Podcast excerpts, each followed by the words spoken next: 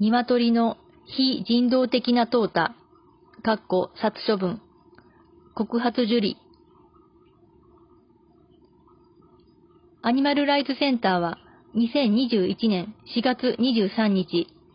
養鶏場の法人、かっこ1とそこで働く従業員2名、かっこ2及びかっこ3を非告発人として処罰を求める告発状を宮崎地方検察庁に提出しました。告発の趣旨、非告発人の下記の告発事実に記載の書位は、動物愛護及び管理に関する法律、過去以下動物愛護管理法。という。第44条第1項動物傷害罪。または同法同条第2項動物虐待罪及び第48条の2両罰規定を構成すると資料されるので刑事上の処罰を求める。告発事実。1、非告発人、括弧2は、〇〇にある養鶏場において、2019年2月7日午前9時45分頃から10時頃の間に、経営者から出した淘汰対象の生きた鶏2羽を、経営者から出した鶏の死体と一緒に一輪運搬車に入れ、その上からさらに鶏の死体を積み重ねた。非告発人、括弧2は、もって鶏2羽を殺害し、または衰弱させた。括弧動物愛護管理法第44条第1項、動物殺害罪。同法同条第2項、動物虐待罪。また、非告発人、括弧2は、非告発人、括弧1の使用人その他の従業者である。括弧動物愛護管理法第48条の2、両罰規定。2、非告発人括弧3は、〇〇にある養鶏場において、2019年2月7日午前9時45分頃から10時頃の間に、経営者から出した淘汰対象の生きた鶏2羽を、鶏舎から出した鶏の死体と一緒に一輪運搬車に入れ、その上からさらに鶏の死体を積み重ねた。非告発人括弧3は、もって鶏2羽を殺害し、または衰弱させた。括弧動物愛護管理法第44条第1項動物殺害罪同法同条第2項動物虐待罪。また、非告発人、括弧3は、非告発人、括弧1の使用人、その他の従業者である。括弧動物愛護管理法第48条の2、両罰規定。鶏が積み上げられた一輪運搬車は、同養鶏場の敷地内敷地内にある死体集積場所、過去死体回収業者が死体を回収する場所に運ばれた。養鶏場では基本的に毎日死体回収業者が鶏の死体を回収に来る。死体回収業者は複数の畜産施設を回って死体を回収し、最後に死体処理工場へ死体を運ぶ。死体処理工場では、死体は加熱処理を得て肥料などにされる。また、告発人は、同日2019年2月7日午前11時15分頃に、同農場の死体集積場所に置かれた一輪運搬車の中に足を動かす生きた鶏がいることを確認した。かっこ一輪運搬車に生きた鶏を入れた実行者は不明。養鶏場では、毎日鶏舎の鶏の死体の回収、及び生産性の見込めない鶏を淘汰するという作業がある。そしてその淘汰方法として、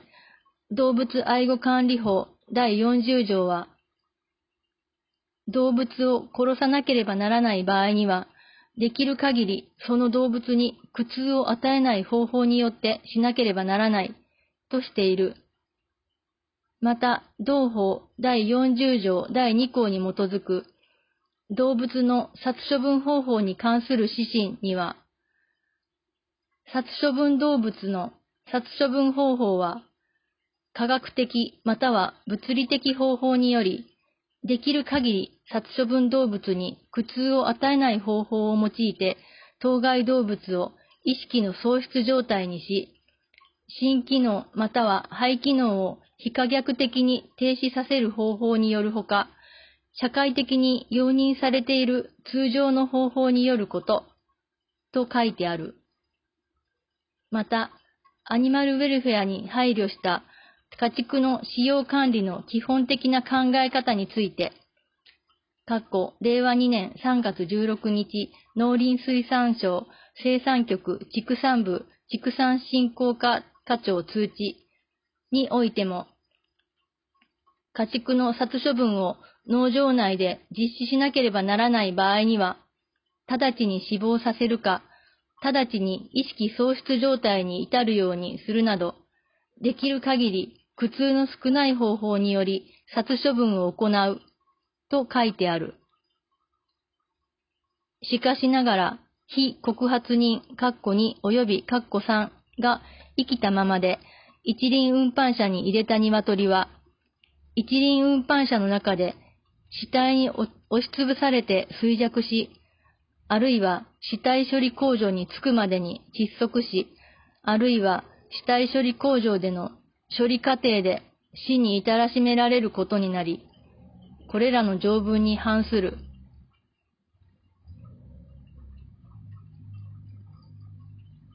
人道的な殺処分とは、現在日本で可能な殺処分方法は、頸椎脱臼しかありません。諸外国であれば、頭部に打撃を加えて意識喪失に至らしめる器具がありますが、国内で販売されていません。鶏の殺処分といえば、鳥インフルエンザなどで実施される二酸化炭素ガス殺をイメージする人もいるかもしれませんが、バケツに鶏を入れて二酸化炭素を注入して殺すという簡便な方法さえガス代がかかるという理由で、実施している農場は、かっこ少なくとも知っている限りでは、皆無です。そもそも、二酸化炭素ガス単体での殺処分は、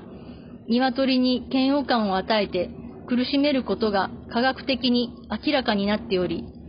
人道的な方法とは言えません。アルゴンなどの不活化ガスを使用すれば、そういったリスクを除外できますが、いずれにせよ、ガスを用いて鶏をできるだけ苦しませないように殺すためには、濃度、比率などを適切に管理できるガスメーター付きで、鶏の様子が観察できる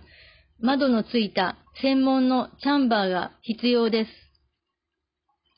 しかし、そのようなポータブルの鶏殺処分機は日本では流通していない状況です。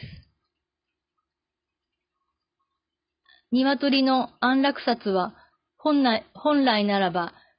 吸入式のカマ水ですが、薬剤が残ること、過去、農場で淘汰された鶏はレンダリング工場で再利用されます。コスト面から経済利用される鶏への適用はほぼ望めないと考えられます。残るのは、頸椎脱臼。これは人件費以外にお金のかからないやり方です。正しい方法で行われ、なおかつ運が良ければ鶏は即時に意識を失うことができます。ただし、うんと書いた通り、公開された研究によれば、頸椎脱臼された鳥のうち、効果的に行うことができたのは10%だけという不安定なものです。それでも、このようなやり方しか残されていないというのが、鶏たちの現状です。鶏の頸椎脱臼は人道的なのかという記事で、正しい頸椎脱臼のやり方を見てもらうとわかりますが、頸椎脱臼をするには、片手で鶏の体を掴んで固定し、もう片手で頭部を掴み、皮膚の下のすべての組織、かっこ食道、気管、筋肉、頸動脈を切断するつもりで、首を思いっきり伸ばす動作と同時に、頭を反らすような動作を行うことが必要です。そして当たり前のことですが、確実に殺せたかを確認する必要があります。告発した農場では、鶏舎から出した淘汰対象のまだ動いている鶏の上に死体を重ね、死体集積場の一輪車の上でも足をばたつかせている鶏がいました。これは目視で確認できた範囲の話です。一話一話の確認は行っていないため、積み重なった鶏の下の方に、他にも生きた鶏がいた可能性もあります。一輪車の右に積み重ねられたカゴの中にも生きた鶏がいたかもしれません。淘汰対象となるような鶏は衰弱しており、動く元気がなくなっていることが多いですし、乱暴な扱いに怯えた鶏は、これ以上ひどい目に遭わないことを願うようにじっとしているからです。告発受理。告発状は2021年6月12日に正式受理されました。これから起訴になるのか、不起訴になるのかの判断は、検察に委ねられることになります。少しでも畜産動物の扱いが改善につながる判断を下してくれることを願います。